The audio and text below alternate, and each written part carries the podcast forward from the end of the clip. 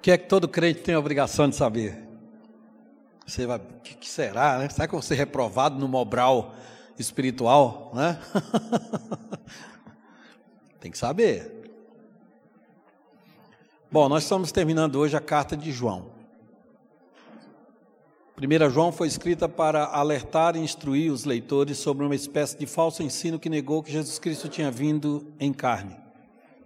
O ensino era que Cristo apenas parecia ser humano, de modo que não havia nenhuma encarnação real e nenhum divino Salvador foi capaz de morrer pelos pecadores. Cristo só pareceu morrer. Tal ensino é conhecido na história, conhecido da história cristã e é chamado de docetismo do grego dokel, parecer. Alguns estudiosos pensam que o falso ensino era uma, uma variedade de gnosticismo, um movimento religioso que ligava a salvação como uma experiência de revelação esotérica individual. Jesus, é, não existe Deus, existe uma energia que ela pode ser captada através da meditação. O que você faz com o corpo aí é outra história. Gnosis é a palavra grega para conhecimento. Um exemplo seria o ensino do professor do primeiro século Serintus. Escritores posteriores apresentam Serintus como gnóstico e docético. É, só um momento, irmãos. Hugo está com um pouquinho de, de reverberação. Se você puder diminuir um pouco, por favor, meu irmão. Diácono Hugo. Então, esse era o contexto de João. O que, que João faz? João escreve. Naquela época não tinha Instagram, não tinha o Instagram dos apóstolos, não tinha né, rede social, não tinha televisão, rádio. O que é que eles fazem? Escrevem cartas para as igrejas, os apóstolos. João então escreve, por exemplo, capítulo 5, versículo 13, ele diz: Essas coisas escrevi para vós que credes no nome do Filho de Deus. Então já coloca nome do Filho de Deus, para que saibais que tendes a vida eterna. Então, de certa forma, ele já mostra, já marca território. Fala, olha, Jesus é a nossa, é a essência né, do evangelho que nós pregamos. O ensino de João afirma e confirma que Deus foi revelado em Cristo a fim de comunicar a vida eterna para aqueles que creem. Deus é luz, verdade e amor, e cada uma dessas características divinas se efetivam na vida de Jesus Cristo e são mostradas por João numa forte conexão com o desenvolvimento das virtudes correspondentes nos crentes. Ou seja, João afirma que Deus foi revelado em Cristo para comunicar a vida eterna, Deus é luz, é verdade, é amor. Por que, que se comunica a nós? Porque nós reproduzimos a sua luz, nós proclamamos e vivemos a verdade e nós amamos uns aos outros. Então, a, a, essa é a dinâmica, o desenvolvimento das virtudes correspondentes nos crentes. Mas, enfim, vamos lá. o que é que todo crente, então, tem que saber?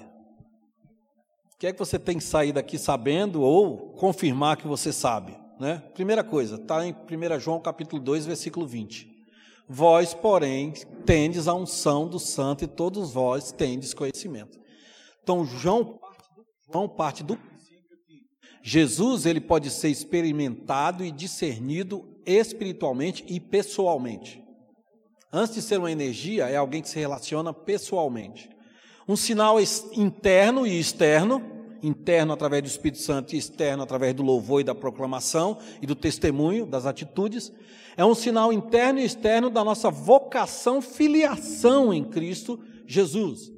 O Espírito Santo nos capacita a reconhecermos e enfrentarmos as falsas doutrinas sobre Cristo.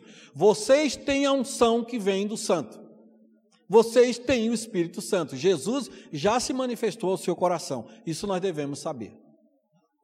Mas Valvi, eu não senti isso ainda. Eu vim aqui na igreja, mas Jesus, eu sou um amigo do Evangelho, como se falava antigamente. A nossa santa expectativa e oração, a igreja existe para isso para cantar, para proclamar, para ensinar, para orar, para interceder, para que você tenha esse encontro com Jesus. Essa é a unção, é o Espírito Santo no nosso coração. 1 João 2, versículo 29, olha o que João diz: Se sabeis que ele é justo, sabeis que todo aquele que pratica a justiça é nascido dele.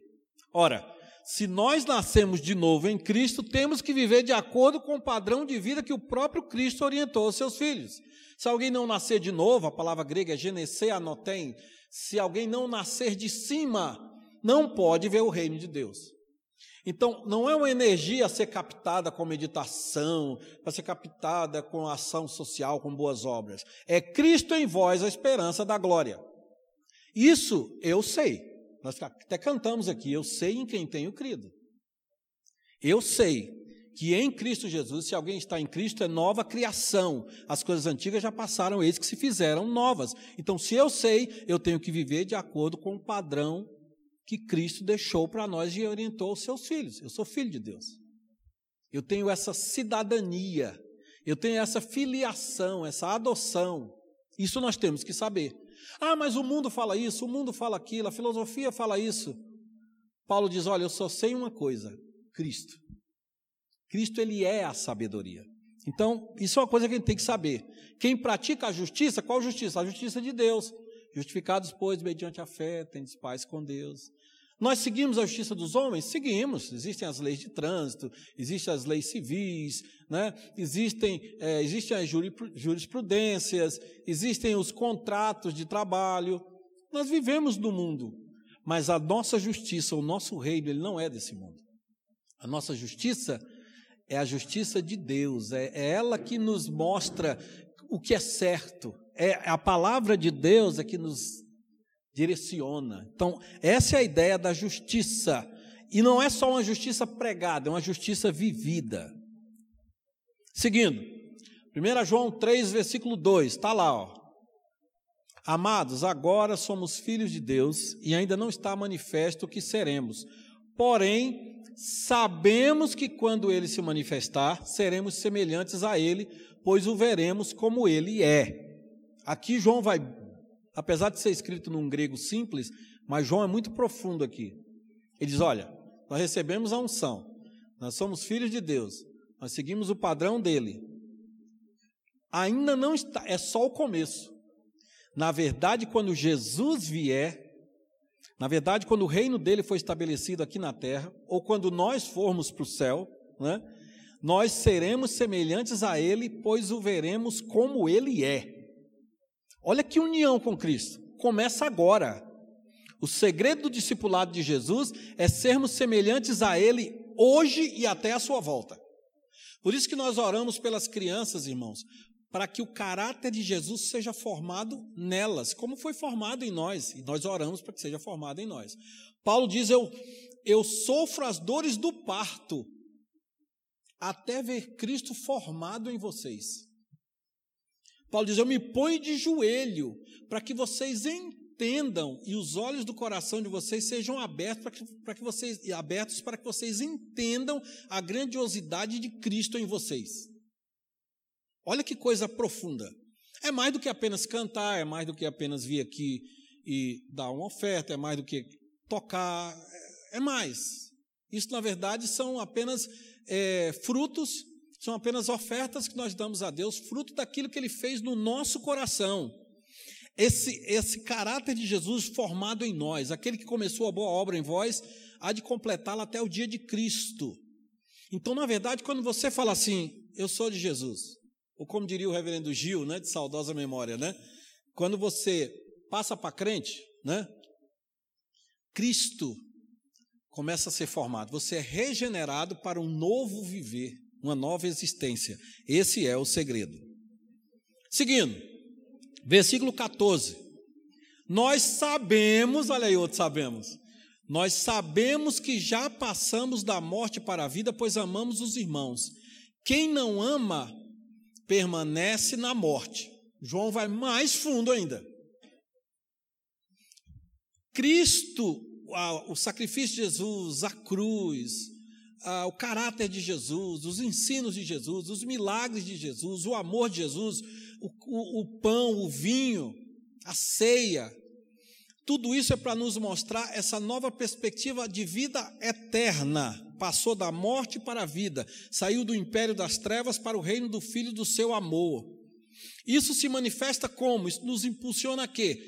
A amarmos uns aos outros. Então não é apenas cada um por si buscando esse éon, buscando essa energia gnóstica ou docética, mas é uma experiência pessoal com Jesus que nos faz irmãos em Cristo. Olha que maravilha, amém, irmãos? Isso, isso é igreja. Olha, que, olha o que nós podemos concluir então. O amor de Jesus por nós, evidenciado pela sua morte na cruz, que nos livrou da condenação eterna, nos impulsiona a nos importarmos com, com nossos irmãos de fé. É por isso que nós estamos aqui. Nós cantamos aqui, nós viemos aqui te adorar. Por que, que nós viemos? Por causa de Jesus. Por causa dele. Nós aprendemos hoje de manhã, somente em Deus está a minha esperança. Deus se manifesta em Cristo Jesus. Sua morte na cruz nos livra da condenação eterna e nos impulsiona a estarmos aqui como igreja. Bom estarmos aqui louvando a Deus. É bom servir ao Senhor. Bom é render graças ao Senhor e cantar. É bom, é bom e é agradável. Nós sabemos, e isso me impulsiona a amar ao meu irmão. Quem é meu irmão? Aquele que teve a experiência que eu tenho. E aí eu não consigo me conter, né? Vai mais uma vez uma palavra para você que está aqui, que ainda não entregou sua vida para Jesus. Essa dimensão de vida não é dimensão nossa. A igreja presbiteriana, né? a igreja mosaico, presbiteriana mosaico, é uma igreja onde as pessoas. Nós somos pecadores, nós já começamos confessando os nossos pecados aqui, irmãos. Mas Jesus fez uma obra no nosso coração. O Espírito Santo me convenceu do pecado, da justiça e do juízo. Então, o Espírito Santo me deu, me deu duas notícias. Uma péssima: você, você está indo para o inferno, sua vida é uma vida sem sentido. Você, por que você tem que ter medo da morte? Mas tem uma notícia boa. Porque Deus amou o mundo de tal maneira que deu o seu único filho para que todo aquele que nele crê não pereça, mas tenha a vida eterna. João diz: Eu escrevi por causa disso. Nós sabemos. Então não é uma questão de ostentação, é de certeza e prova do amor de Deus. Por isso que a gente está aqui para te dizer isso. E é a terceira ou quarta vez que eu estou falando especificamente para alguém aqui que ainda não entregou a vida para Jesus. O amor de Jesus, portanto, é evidenciado por sua morte na cruz, que nos livrou da condenação eterna e nos impulsiona aos nossos irmãos de fé, a sermos igreja. Amém, irmãos? Seguindo, 1 João 4, 13 e 14. Nisto sabemos que estamos nele e ele em nós, porque ele nos deu do seu espírito, e vimos e damos testemunho de que o Pai enviou o Filho para ser salvador do mundo. João aí já coloca um novo um novo patamar, né, para usar a palavra dos flamenguistas aí, né? Não sei que patamar é esse, né? Enfim, é, para usar a palavra dos flamenguistas aí, é, é, João já coloca um outro patamar. Nós estamos nele, ou seja, nosso caráter é dirigido pela palavra de Cristo, habite ricamente em vós a palavra de Cristo. Nós, ele nos deu do seu espírito, tem uma união, né? Com Cristo unido da morte na cruz, a união espiritual, é nascer espiritualmente para Deus, é nascer de cima, mas João coloca aí, vimos e damos testemunho. Vai ouvir, a gente não viu. Jesus que diz: Bem-aventurados que não viram e creram. Eu não vi, mas eu creio. eu não vi, mas eu tenho certeza que é desse jeito. E damos testemunho, ou seja, a nossa união espiritual com Cristo, confirmada em nós a cada dia pelo Espírito Santo, é confirmada em nós a cada dia pelo Espírito Santo. Nos leva a amarmos uns aos outros e a sermos testemunhas da salvação em Cristo para o um mundo perdido.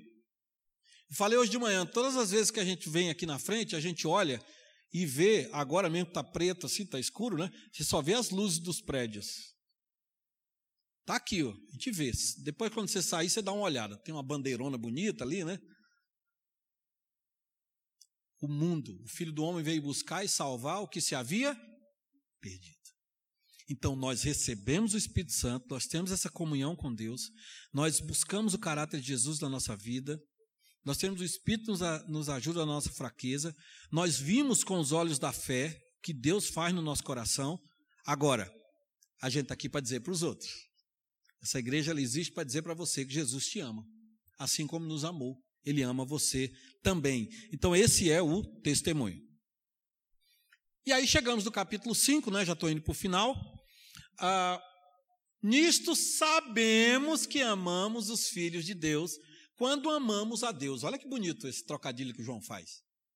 Aquilo que Jesus fez em mim, por isso que nós cantamos, né? Agora é diferente, isto falo a toda a gente que Cristo me deu seu amor. Se a igreja, irmãos, fosse, fosse aceitar o mero gnosticismo docético ou docetismo gnóstico, cada um por si, Deus por todos. Cada um teria sua própria religiosidade, cada um buscaria Deus do jeito que quisesse buscar e viveria sua vida de qualquer jeito. João fala: Oh, oh, Deus não criou o homem para isso. Deus é o Deus do relacionamento. Deus é o Deus da revelação. Não, a igreja que Jesus Cristo fundou não é essa igreja. A igreja que ele fundou é a igreja que adora a Deus, que reconhece o sacrifício de Jesus, que recebeu a unção do Espírito Santo e que a gente quer estar junto. Nós nos amamos uns aos outros, nós ajudamos uns aos outros. Ah, Valvir, mas igreja tem muita decepção, tem muita gente que não presta. É claro, é. Igreja é um lugar de restauração. João vai tratar, já tratou disso nessa carta, e na, na, no capítulo, na, na, próxima, na próxima epístola, na segunda epístola, ele vai tratar disso também. Nós somos falhos, somos pecadores. Nós nos decepcionamos com pessoas.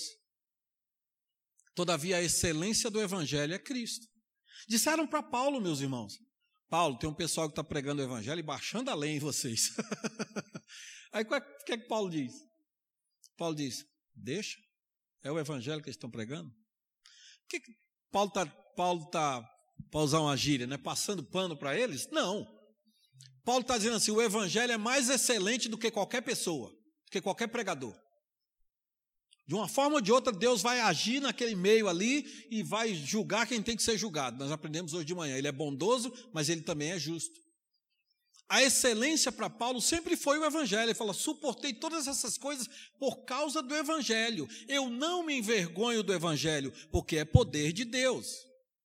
Então nós amamos os filhos de Deus, nós amamos uns aos outros, nós testemunhamos ao mundo, nós praticamos os seus mandamentos. Olha lá, a nossa identificação com Cristo se manifesta quando o nosso amor a Deus se reflete no nosso amor ao irmão e na obediência às suas ordens.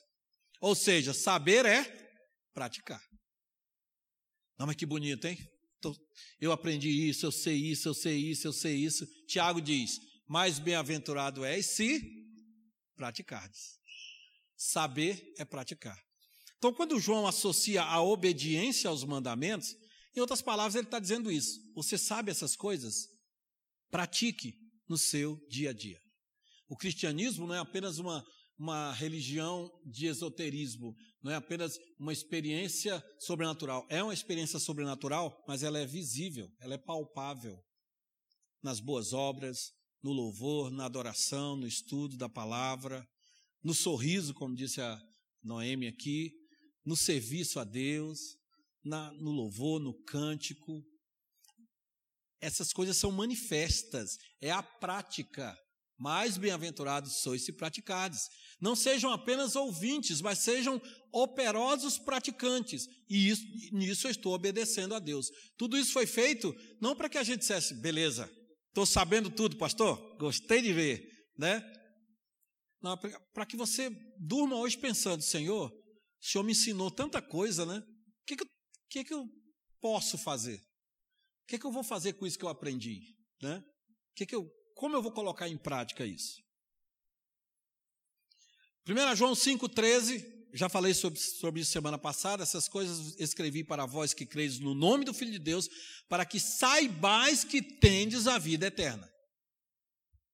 O verdadeiro discípulo sabe o valor do sacrifício de Jesus por nós e da sua implicação eterna.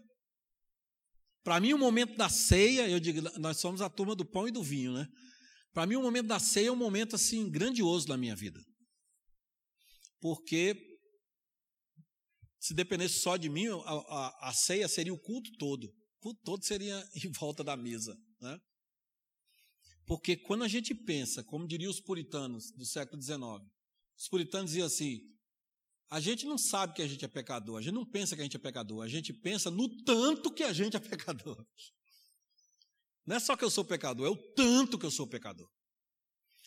você vai entender o valor do sacrifício de Jesus na cruz por você. Quando ele diz está pago. Quando ele. Veja João 17, a oração sacerdotal. Ele fala: Pai, eu estou indo e eles vão ficar, Pai. Santifica-os na verdade, a tua palavra é a verdade, Pai. Pai, eu não estou no mundo, mas eles estão no mundo, Pai. Pai, o mundo me odiou, vai odiar eles também, cuida deles. Olha o choro de Jesus por mim e por você. E ele diz: não só por esses, Pai, mas todos aqueles que irão crer. Jesus estava pensando em mim e em você, como diz a música lá do Azaf, e nos via redimidos por seu sangue, lutando o bom combate no Senhor. Você tem que saber isso, meu irmão. Jesus morreu foi por você. Aí ele diz: pegue a sua cruz a cada dia e siga-me. É você dizer assim, Senhor, eu quero compartilhar eu quero viver, eu quero tomar posse, posso usar essa expressão assim, dessa bênção. Eu quero também ter o mesmo compromisso que o Senhor teve. Mas que tipo de crentes nós estamos tendo hoje e teremos pós-pandemia? Eu não sei, irmãos. Cristãos que dizem, ah, eu vou hoje não. Ah, tem outras pessoas para fazer. Ah, eu já fiz demais, né? Ah, eu estou desanimado. Ah, eu não gosto do pastor. ah, está muito frio. Ah, está muito quente. Ah, está chovendo. Ah, está muito calor. O verdadeiro discípulo, ele sabe o valor do sacrifício de Jesus e da sua implicação eterna. Então, tudo que eu fizer agora é pouco diante daquilo que eu tenho a agradecer a Deus por causa dessa bênção que eu recebi. Já me encaminhando para o final, ah, sabemos que nos ouve. Já falei sobre isso semana passada, por isso não vou me alongar. Sabemos, e se sabemos que nos ouve em tudo que pedimos, sabemos que alcançamos as coisas que lhe pedimos. Ou seja, além de saber o que tem que fazer, além de saber quem eu sou, além de saber o que o Espírito Santo fez na minha vida, além de saber que somos irmãos em Cristo chamados para um testemunho, além de saber que Jesus, ele é um Jesus que quer um relacionamento com a gente, nós sabemos que Deus vai nos ajudar, que Jesus vai nos ajudar a colocar isso em prática. Esse que tudo que pedimos é nesse sentido. Se você dizer assim, se é assim, Senhor, eu quero te servir. Senhor, eu, eu quero viver nessa dimensão, Pai. Senhor, eu quero orar mais. Senhor, eu quero aprender da tua palavra. Senhor, eu, eu sou teu discípulo. É uma, uma profissão de fé a cada dia. Ele vai ouvir e ele vai te abençoar. Quando a igreja louva, ele está ouvindo. Quando você entra no seu quarto e ora, o Pai que vem em secreto te recompensará. Deus vê. Deus vê as coisas erradas que a gente faz. Mas Deus se alegra com as coisas boas que nós fazemos para Ele. Não porque sejamos bons, mas é uma forma de nós retribuirmos. É Cristo em nós. É uma forma de nós retribuirmos o que Ele fez por nós. Então, o próprio Jesus nos auxilia a vivermos dessa dimensão do discipulado do discipulado, da sua igreja e do seu corpo. Jesus é tão bom que ele nos deu o seu Espírito Santo, que ele disse: Estarei convosco até a consumação dos séculos, meus irmãos. Então, esse tanto de coisa que você sabe, eu sei tudo isso? sabe. João diz: sabemos, eu e vocês sabemos. A igreja sabe. Quando você tem um encontro com Jesus, Jesus começa a te ensinar. É um download né, espiritual. Deus começa a te mostrar, Ele vai te mostrando. Agora, se você começa a tomar um caminho, o caminho do anticristo, como vimos na semana passada, o que, que vai acontecer? Essas verdades vão se apagando. Por isso que Paulo diz: não apagueis o espírito, né? não desprezeis profecias. A sua vida espiritual é a, é a brasa longe do braseiro. Vai brilha um pouquinho, vai se apagando, se apagando. Mas Deus é tão bom que no momento em que você, como filho pródigo, diz, caindo em si, ele volta e diz: Olha, eu quero, pai, pelo menos ser um faxineiro aqui. O pai fala: Não, vem. Esse meu filho estava morto e reviveu, estava perdido e foi e foi achado. Então o próprio Jesus nos auxilia a vivermos essa dimensão discipulado. Ele te ensina que você tem que saber e te mostra como você vai colocar em prática. E por último, versículos é, 1 João 5, 19. Sabemos que todo aquele que é nascido de Deus não pratica o pecado, mas o que é gerado de Deus o guarda e o maligno não o toca. Sabemos que somos de Deus e que o mundo todo jaz no maligno. Aquele que é nascido de Deus não pratica o pecado. Nós vimos, lemos no início do, dessa celebração aqui. Então agora você já sabe que o pecado é tudo aquilo que vai te afastar de Deus. O pecado é a transgressão da lei. O pecado é tudo aquilo que vai te afastar do braseiro, né? Tudo aquilo que vai te levar a relativizar a presença de Jesus no seu coração. Você vai começar a colocar é, portas estanques. Jesus vem até aqui na minha vida, daqui para cá eu vou sozinho. Então, a amizade do mundo ela é inimiga de Deus. Não ameis o mundo nem as coisas que há no mundo. João já tinha tratado isso. Mas ele diz: sabemos que somos de Deus, mas sabemos que o mundo jaz no maligno. Ou seja, sabermos quem somos espiritualmente falando nos leva a não ficarmos neutros diante da batalha espiritual que há no mundo. Agora que você sabe tudo isso, agora você não pode agir da mesma maneira que você agia. Por isso que João diz: Não ameis o mundo nem as coisas que há no mundo. Ah, mas, Jesus, mas não diz que Jesus Cristo amou o mundo? Como é que a Bíblia está com duas histórias aí diferentes, né? Não ameis o mundo porque Deus amou o mundo? Está errado aqui. Não. E a palavra é a mesma, cosmos. Ali ele diz: Para que todo aquele que nele crê não pereça, mas tenha a vida eterna. Jesus trata de pessoas. João, quando trata o mundo, Paulo, quando chama de século, ele está falando do status quo, que fala agora mainstream, né? Chique, né? Ele está falando desse grande sistema. Isso aí você não pode amar. Você começa a apostar suas fichas muito desse lado. Então, o que, o que, o que, que nós entendemos aqui? Não dá para ficar neutro, depois de ouvir uma palavra dessa de João. Ou você é de Deus, ou você é do outro lado. Ele já havia dito isso nos versículos 10 a 12. Quem tem o filho tem a vida. Quem não tem o filho não tem a vida. Quem comigo não ajunta, espalha. E não diz assim, está espalhando, não, é, vai espalhar, não, está espalhando. Então não dá para ficar neutro, meu irmão. Nós, o mundo, ele, ele, ele, ele tem uma, uma oposição a Deus. Se nós queremos ser uma igreja missionária, é uma coisa que a gente tem que saber é isso. Nós estamos indo mas as portas do inferno vão querer prevalecer contra a igreja. E não precisa pensar que é um diabo chifrudo, rabudo, de vermelho. Não. São as armadilhas, as artimanhas do diabo, do mundo, tentando afastá-lo da igreja. Então, se você, quando você estiver muito desanimado com a igreja, vá para o seu quarto e ore. E pergunte a você mesmo e, diga, e confesse a Deus: será que Estão querendo me peneirar? Será que estão querendo me pescar? Porque não dá para ficar neutro. Sabe aquela história do Matrix lá, né? Não sei, não, os meninos talvez me ajudem aí, né? É, que ele tinha que tomar duas pílulas, né? Era uma azul e uma vermelha, né? A azul ele continuava do jeito que estava, né? E a vermelha ele tinha noção da Matrix, né? Aí ele toma, o personagem toma a red pill, né? Aí ele começa a ver, né? É mais ou menos isso. Agora que você sabe esse tanto de coisa, né? Eu quero que você saiba uma coisa: que o diabo sabe que você sabe, né? Que ele sabe o que você sabe. Deu para entender? Nem eu entendi. Então, assim, ele sabe que você sabe o que ele sabe que você sabe. Simples assim. Então, você vai ter que tomar uma decisão eu quero viver na dimensão de quem é filho de Deus, de quem é nascido. Então eu não vou praticar o pecado.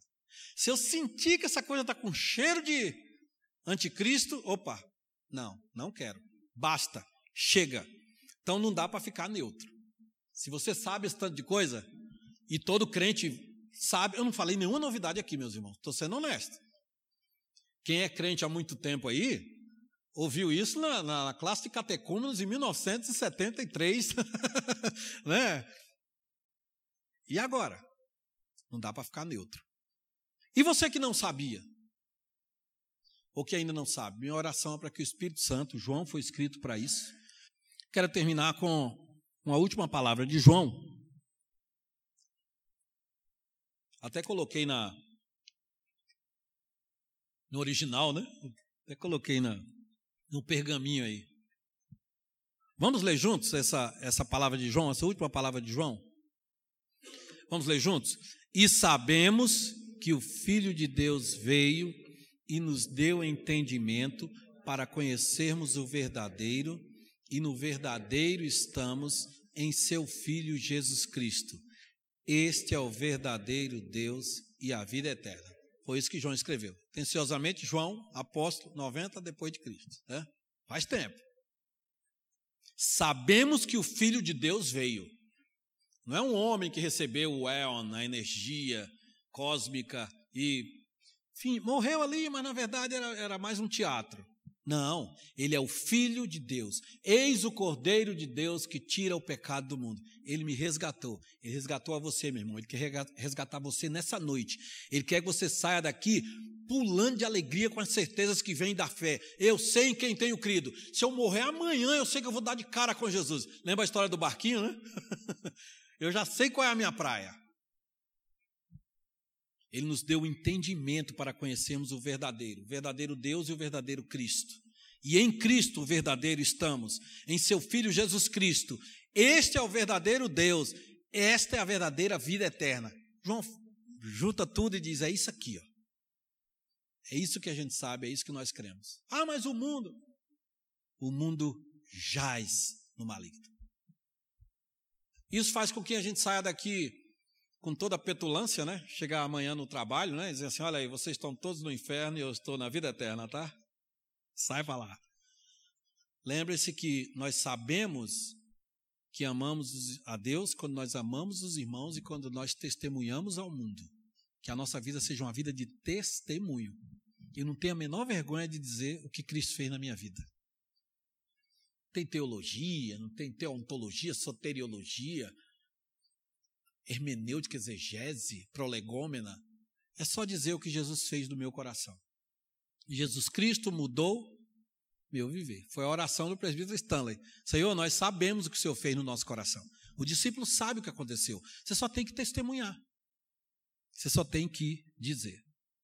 E a última palavra de João, esse versículo é, é complicado, porque ele está falando, falando, de repente ele fala: Filhinhos, expressão carinhosa, né? Crianças, guardem, se guardem dos ídolos. Eu falei, gente, por que, que João está dizendo isso? Será que é uma introdução a outra, a outra carta? E por que, que ele está falando isso? Bom, ídolo é uma imaginação. A palavra ídolo quer dizer imagem. É um Jesus que você imagina. Talvez o seu Jesus não seja gnóstico, docético, mas é um Jesus que você. O pastor Felipe falou sobre isso há, há, há dois domingos. Qual é o Jesus que você projetou para você? Faz, ah, mas Jesus que esse pastor está projetando aí, ah, Jesus não é assim não. Jesus é um cara antenado, ele é um Jesus social. Jesus, ele tem uma linguagem.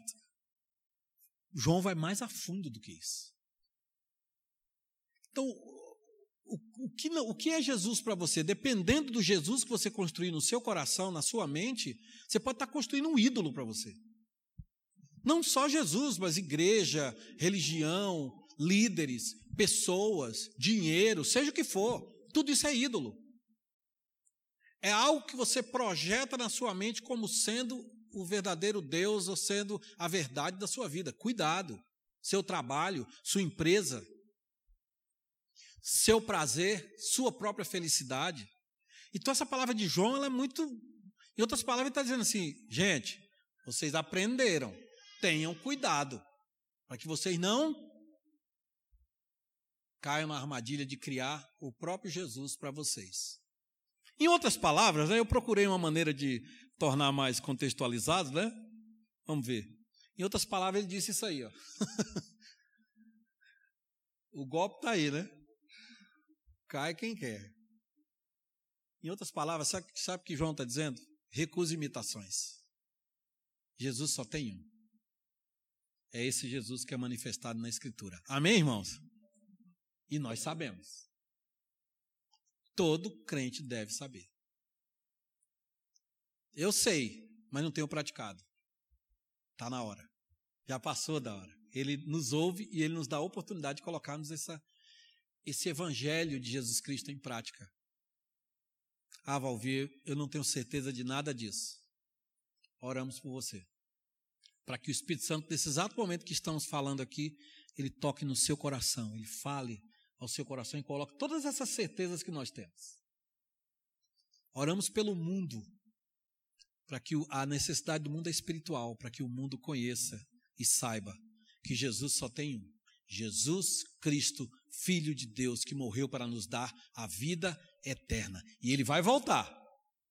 E todo olho verá. Então, que, que amanhã, e eu vou usar a última ilustração, vai fechar tudo aqui, os meninos vão desligar os computadores, né? Vai desligar tudo aqui, a igreja vai ficar, se você vier aqui, não vai ter nada aqui. Breu aqui, escuro. Cadê a igreja? Cadê o Espírito Santo? Cada um de nós. Vamos ser igreja em vários lugares. Por quê? Porque nós sabemos. Nós conhecemos. E é isso que João espera de cada um de nós. É isso que João nos incentiva a buscar. Então, guardai-vos dos ídolos. Cuidado com as imitações. Busque a palavra de Deus para conhecer realmente quem é Jesus Cristo e nós continuaremos a falar sobre João com a graça de Deus. Amém, irmãos?